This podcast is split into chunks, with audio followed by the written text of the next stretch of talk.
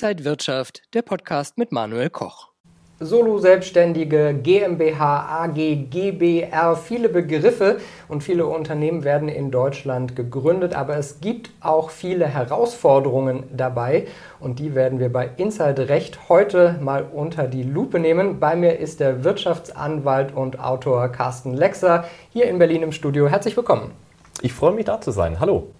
Sind Gründungen von Unternehmen nicht praktisch das entscheidende Thema, um unsere Wirtschaft am Laufen zu halten? Tatsächlich ist das so. Man müsste sich eigentlich denken, darauf müssten wir unseren Fokus legen, auch jetzt im Hinblick auf die neue Bundesregierung. Allerdings sieht man in der Praxis, das ist nicht immer so. Es gibt immer noch sehr, sehr viele Herausforderungen, die Gründer betreffen. Und über diese Herausforderungen werden wir heute sprechen. Und äh, ein kleines Beispiel, das gucken wir uns jetzt mal an. Und zugeschaltet aus Würzburg ist mir jetzt Thomas Kirschner. Er ist der Co-Gründer und Geschäftsführer von Vision for Quality. Schön, Sie zu sehen. Guten Tag, schön hier zu sein. Ja, wie sieht das aus? Wie ist so die aktuelle Situation für Gründungen in Deutschland? Ich glaube, die Situation für Gründungen in Deutschland ist besser denn je. Mit Hotspots wie Berlin und lokalen Gründerzentren, lokalen Beratungsstellen in nahezu jedem Landkreis kann man sich schnell gut informieren, man hat viele Ansprechpartner und auch ein bisschen gebündelt, um andere Startups kennenzulernen, aus deren Fehlern zu lernen. Auf Bundesebene wiederum, denke ich, gibt es noch Potenziale zu heben. Also sowohl das Gründen an sich als auch die Situation für junge Unternehmer könnte sicherlich besser gestaltet sein. Insbesondere ich als Softwareunternehmer äh, kann natürlich Digitalisierung anprangern. Dort ist noch sehr vieles sehr kompliziert, unnötig kompliziert. Ja, wie war das damals bei Ihnen? Wie hat die Familie, Freunde und das sonstige Umfeld auf die Pläne zur Gründung reagiert? Viele waren begeistert und waren auch stolz auf das Risiko, das man eingehen möchte. Und fast genauso viele waren dann eben auch eher zögerlich, wieso man denn dieses Risiko eingehen möchte, wieso man nicht einen normalen Job findet, ob man vielleicht noch was anderes hätte studieren sollen, gibt es nicht genügend Jobs für sowas. Aber die meisten waren doch supportive und haben dann einen unterstützt bei der Idee, auch wenn sie bei weitem nicht alle gut fanden. Kann man sagen, was so die größten Herausforderungen vielleicht gerade am Anfang, so im ersten Jahr waren? Definitiv das Product Market Fit, was auch viele bekannte Freunde zu Beginn ein bisschen angezweifelt hatten, wo sie dann auch recht hatten. Wir wollten gerade so ein bisschen die eierlegende Wollmilchsau.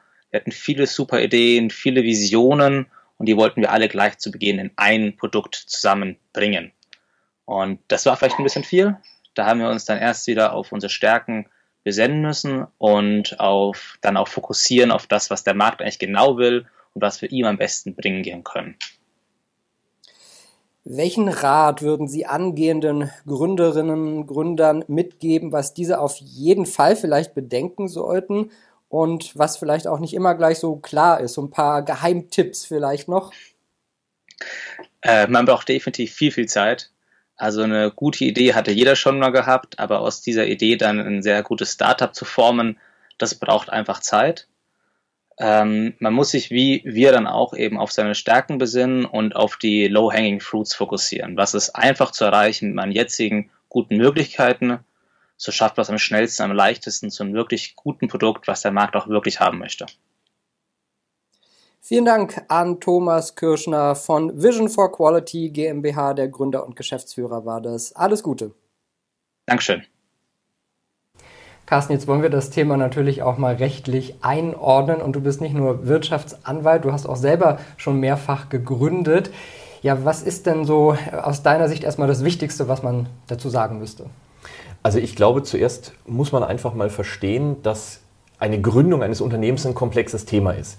Und jetzt kann man natürlich dann sehr schnell das abtun, so nach dem Motto, klar, das muss er jetzt ja sagen, weil er berät ja in dem Thema und sonst macht er sich selber obsolet.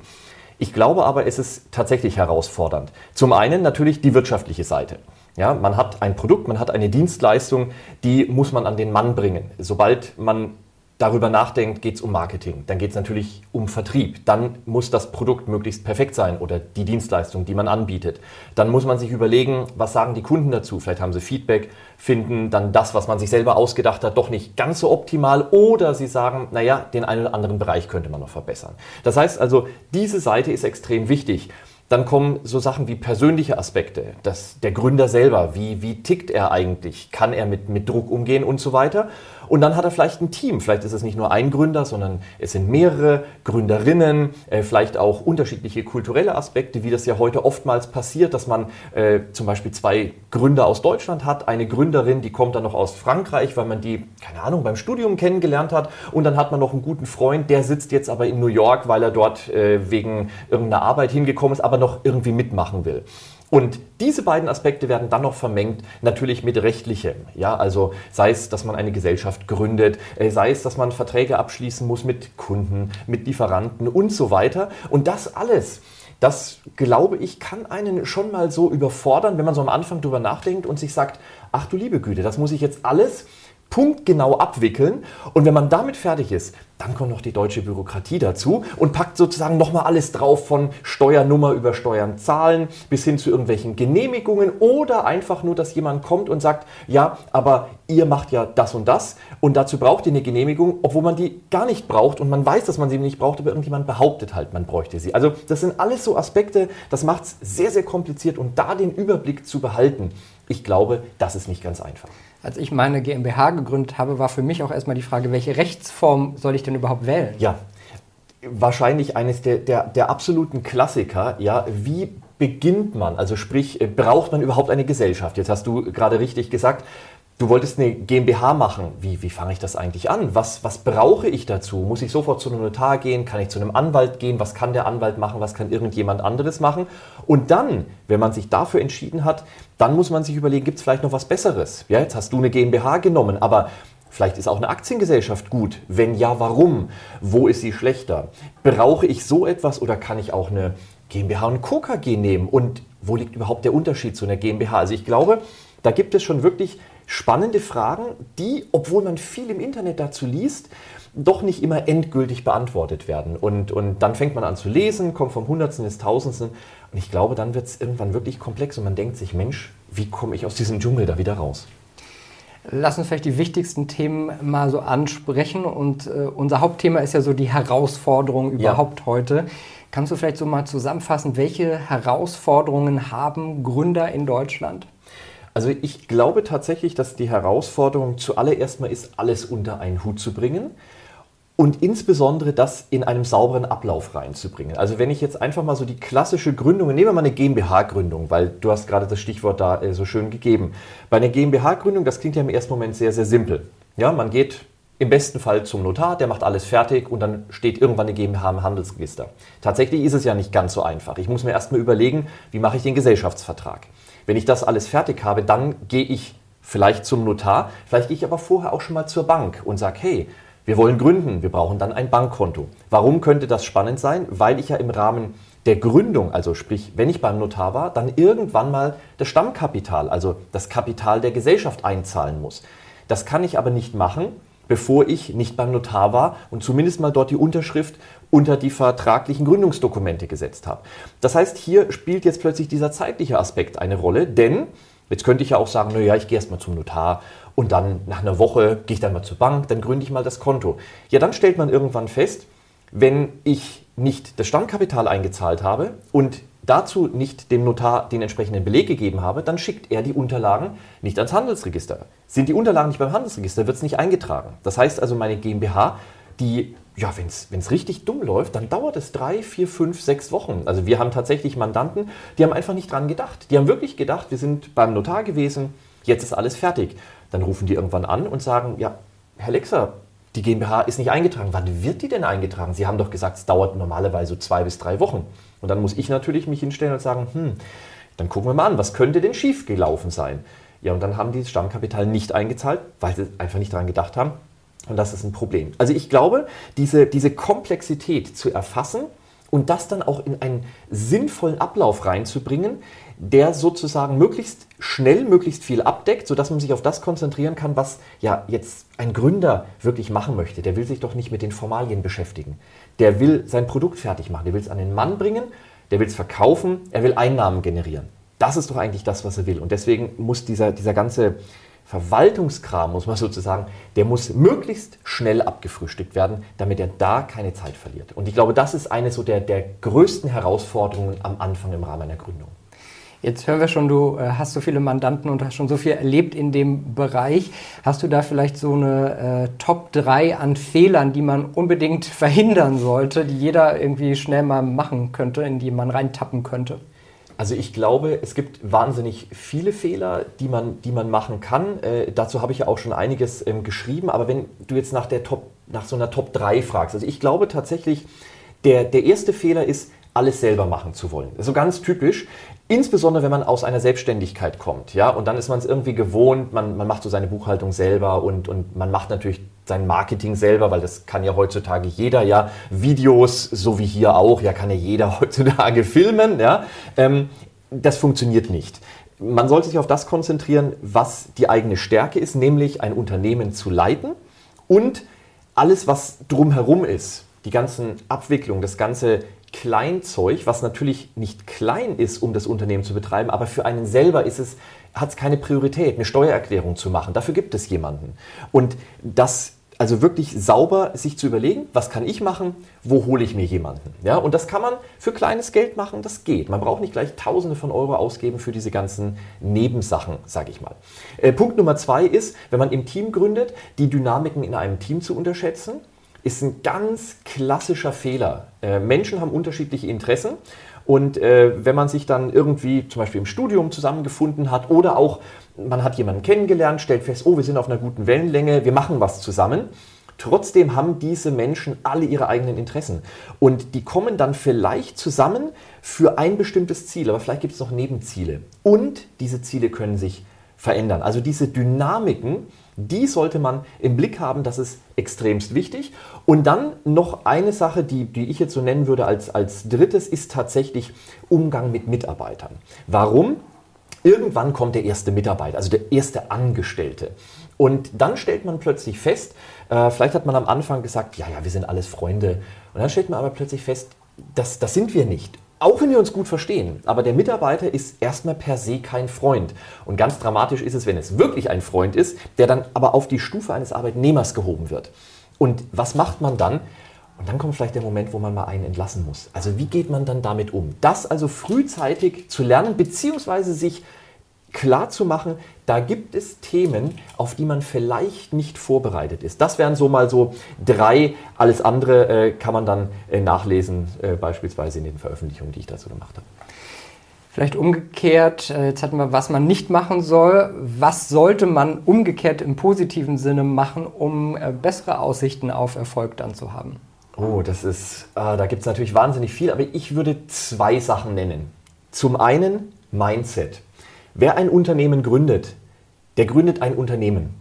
Klingt absolut banal und klingt vielleicht im ersten Moment komisch, aber was erleben wir sehr häufig, insbesondere wenn Studenten gründen. Und damit will ich nicht Studenten abwerten, denn die haben super Ideen. Und jetzt haben die diese Idee und dann sagen sie sich, Mensch, da können wir mal was draus machen. Und dann gründen sie. Und das ist cool. Und dann haben sie plötzlich eine GmbH und dann gehen sie an ihre Idee. Tatsächlich aber gründen Sie ein Unternehmen. Das heißt also, am Ende des Tages wollen Sie Geld verdienen. Am Ende des Tages wollen Sie Ihr Produkt, Ihre Dienstleistung sozusagen aus Ihrem stillen Kämmerchen raus in die Welt bringen. Und dafür soll am besten noch jemand Geld bezahlen. Und zwar so viel Geld, dass die GmbH, also das Unternehmen, was Sie gegründet haben, erhalten bleibt, expandieren kann, wachsen kann und damit, was immer man machen will, an die Börse bringen, verkaufen, keine Ahnung, oder sein Leben lang betreiben. Dass man ein Leben lang von seinem Unternehmen leben kann. Und das wird oftmals vergessen. Ja, dann ist es eine Idee und man guckt mal. Nee, nicht gucken, sondern sich von Anfang an sagen, hey, ich werde Unternehmer. Unternehmer sein bedeutet, Herausforderungen anzugehen, Probleme zu lösen, wie gesagt, ein Produkt zu entwickeln, was verkaufsfähig ist, ein Team aufzubauen, Leute anzustellen und daraus etwas Tolles zu formen, wo ich irgendwann Produkte und Dienstleistungen an die Menschen bringe, dass es denen hilft. Das wäre Punkt Nummer eins, also Mindset. Und Punkt Nummer zwei, wer schreibt, der bleibt. Wann immer es darum geht, irgendetwas Wichtiges ähm, zu fixieren, sich anzugucken, hey, dafür brauche ich etwas, nämlich einen Vertrag. Das beginnt bei der Gründung des Unternehmens. Ich brauche einen Gesellschaftsvertrag bis hin zu, ich brauche einen Arbeitsvertrag, ich brauche einen Mietvertrag, ich brauche einen Leasingvertrag, ich brauche einen Vertrag mit meinen Kunden, mit meinen Lieferanten, mit meinen Dienstleistern und so weiter. Und wir erleben ganz häufig, dass die Unternehmer sich damit nicht beschäftigen wollen. Jetzt ist das per se nicht schlimm. Warum sollten sie auch? Sie sind Unternehmer, sind keine Rechtsanwälte. Dann bräuchte man mich nicht. Aber sich zumindest darüber im Klaren sein, dass das, was ich unterschreibe, die Basis ist für die weitere Zusammenarbeit, egal mit wem. Das heißt also, das sollte einigermaßen passen. Das heißt, es sollte also drinstehen, äh, worum es überhaupt geht, was die Rechte und Pflichten der Parteien sind, was passiert, wie man sich wieder trennt oder wenn man sich trennen muss. Diese Sachen sollten sauber fixiert sein. Und Vertrag klingt immer so hochtrabend. Manchmal kann man das, wir haben ja Vertragsfreiheit in Deutschland und auch insbesondere Formfreiheit, man braucht da nicht das alles erst in einem wunderbaren Dokument niederschreiben. Nein, man kann das handschriftlich sogar machen. Jetzt schreien natürlich alle Rechtsanwälte, das weiß ich auch, ja, weil die sagen, nein, nein, nein, geht nicht. Aber wenn es nur erstmal darum geht, was zu fixieren, ja, das kann ich überhaupt erstmal aufschreiben. Wer schreibt, der bleibt. Sobald ich es aufschreibe, habe ich meinen Fokus darauf, meine Aufmerksamkeit. Ich lese meine eigenen Worte nochmal. Vielleicht stelle ich plötzlich fest, oh, das, was ich aufgeschrieben habe, passt gar nicht zu den Gedanken, die ich in meinem Kopf habe. Und so nähert man sich dann daran, dass das plötzlich, was man aufschreibt, auch genau das ist, was man im Kopf hat und was man erreichen will. Also die beiden Punkte, Mindset und wer schreibt, der bleibt, da würde ich drauf achten. Jetzt haben wir das, was so der Unternehmer selbst machen muss. Dann gibt es natürlich noch die Rahmenbedingungen, die vom Gesetzgeber her geschaffen sind. Ähm, was sollte man da vielleicht im Auge haben? Also tatsächlich ist es so, dass wir in Deutschland teilweise sehr gute Bedingungen haben. Rechtssicherheit beispielsweise, wir haben ein funktionierendes Gerichtswesen, wenn es darum geht, Ansprüche durchzusetzen. Ähm, wir sind sehr angesehen in der Welt, wenn es darum geht, ein, ein deutsches Unternehmen will Geschäfte machen mit ausländischen Lieferanten, mit Kunden. Also das ist sehr, sehr gut. Und wir sitzen natürlich auch zentral in Europa. Das heißt also, wir haben sehr viele Möglichkeiten um uns herum. Tatsächlich aber haben wir auch Herausforderungen. Ich glaube, eine Herausforderung ist wirklich Bürokratie. Das heißt also, wir sollten uns jetzt in, in Deutschland bei den Rahmenbedingungen wirklich mal überlegen, müssen wir es Gründern so schwer machen. Was meine ich damit? Müssen wir zu verschiedensten Stellen gehen, also Gewerbeanmeldung, äh, Steuernummer, ähm, dann Handelsregister, Notar, müssen wir das alles machen oder können wir nicht einfach mal hergehen und sagen, hey, wie macht man das denn im Ausland? Und klar, es wird immer Estland zitiert, müssen wir nicht. Aber wir könnten doch uns einfach mal überlegen, hey, kriegen wir das nicht beispielsweise alles auf eine Plattform? Ja, oder kann man das nicht automatisch machen? Man gründet eine GmbH, dann weiß man doch, wir brauchen eine Gewerbeanmeldung, wir brauchen eine Steueranmeldung, äh, also äh, Anmeldung beim Finanzamt mit entsprechender Steuernummer und was man sonst noch so braucht. Dass man das vielleicht automatisieren kann, dass es im Nachgang gleich automatisch passiert. Oder halt, dass man eine Stelle schafft, wo man hin muss und dann vielleicht noch einen Ticken weiter, dass man überlegt, hey, müssen wir die ganzen Vorgaben die für alle Unternehmer ja gleich sind, müssen wir die Gründern gleich komplett auferlegen? Oder können wir nicht wirklich mal hergehen und sagen, hey, machen wir denen doch mal das Leben einfach. Führen wir die mal ran. Ich weiß, das ist so eine hehre Forderung, insbesondere wenn man es auf die Spitze treibt und dann sagt, hey, müssen die denn wirklich dann gleich Steuern zahlen und so weiter? Ja? Äh, gibt es diese Forderung? Und die ist ja gar nicht doof, wenn man sich mal überlegt, die schaffen erstmal etwas.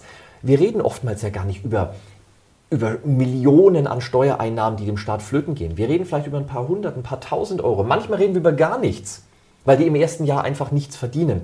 Aber dann ihnen das Leben einfach zu machen, vielleicht herzugehen und sagen, hey, ihr müsst nicht eure Umsatzsteuervoranmeldung jeden Monat machen, sondern ihr macht es einmal im Jahr damit ihr euch auf das konzentrieren könnt, was wirklich sinnvoll ist, nämlich euer Unternehmen erstmal zu starten. Und ich glaube, da sollte man rangehen. Und das ist vielleicht auch etwas für die neue Bundesregierung, dass die sich dieses Thema mal annimmt und mal wirklich sagt, hey, lassen wir mal diese ganzen Neiddebatten und so weiter weg. Helfen wir denen mal, weil die brauchen wir ja auf die lange Zeit, diesen Innovationsgeist. Jetzt vielleicht noch so zur Abrundung. Was wäre so dein absoluter Tipp für Gründerinnen und Gründer? Was sollte man auf jeden Fall bedenken, machen, damit es läuft? Ganz einfach gesagt, Sie sollten sich einen Mentor suchen. Jemanden, der das Ganze schon mal durchgelaufen hat, durchgemacht hat, der weiß, wo die Herausforderungen liegen, der die Gefahren erkennen kann, die sich so im, im Lauf eines Jahres ergeben können oder auch im Hinblick auf ein bestimmtes Geschäft ergeben können. Also es sollte jemand sein, der unternehmerische Erfahrung hat und vielleicht sogar aus der gleichen oder ähnlichen Branche kommt, damit er mitreden kann. Und wichtig ist, er muss halt was erlebt haben als Unternehmer, damit man da nicht einfach abtut, ja gut, bei ihm, da war das halt so und so, jetzt ist natürlich alles ganz anders. Ja? Und die gibt es. Es gibt dafür die entsprechenden Netzwerke. Ich erlebe leider immer wieder, dass Gründer sich damit zu spät beschäftigen oder dass das so ein Zufall ist, so nach dem Motto, oh, jetzt haben wir eine Schwierigkeit, jetzt suchen wir uns mal jemanden, der hilft.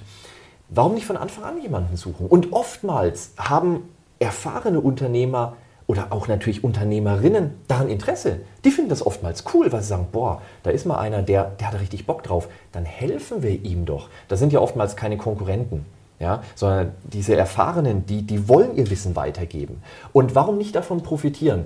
Ich erlebe sehr häufig Gründerinnen und Gründer, die wollen alles selber machen. Ja, also das Rad immer wieder neu erfinden. Und ich glaube, das ist nicht sinnvoll. Also das wäre mein Tipp, sich jemanden zu suchen, der einem helfen kann, der einen an die Hand nimmt, der einem hilft, die schwierigsten Klippen zu umschiffen. Und dann, glaube ich, wird vieles einfacher. Also wir sehen, es gibt einfach sehr viele Herausforderungen, äh, sehr viel, was man bedenken muss und dann auch noch sehr viel Bürokratie, wo man dann leider auch durch muss. So ist es. Carsten Lexer war das, Wirtschaftsanwalt und Autor. Und Carsten, du hast auch ein Buch geschrieben, äh, Fail, wie man als Start-up versagt. Also für alle, die wissen sollten, was man nicht tun sollte, die können dann auch gerne noch in dein Buch reingucken. Beim nächsten Mal wollen wir auf das Thema ausländische Gesellschaftsformen und deren Anwendung in Deutschland gucken. Auch ein wichtiges Thema. Absolut. Ich glaube, das ist äh, ein Thema, dem sollte man sich viel, viel öfter widmen. Äh, ausländische Unternehmensformen können Vorteile haben, können natürlich auch Nachteile haben und ich glaube, das ist ein äh, extrem spannendes Thema und da haben wir auch einen sehr spannenden Gast dann dafür. Ich freue mich schon drauf. Das war Inside Recht äh, für diesmal. Dankeschön für euer und ihr Interesse. Bleiben Sie gesund und munter. Alles Gute bis zum nächsten Mal. Und wenn euch diese Sendung gefallen hat, dann abonniert gerne den Podcast von Inside Wirtschaft und gebt uns ein Like.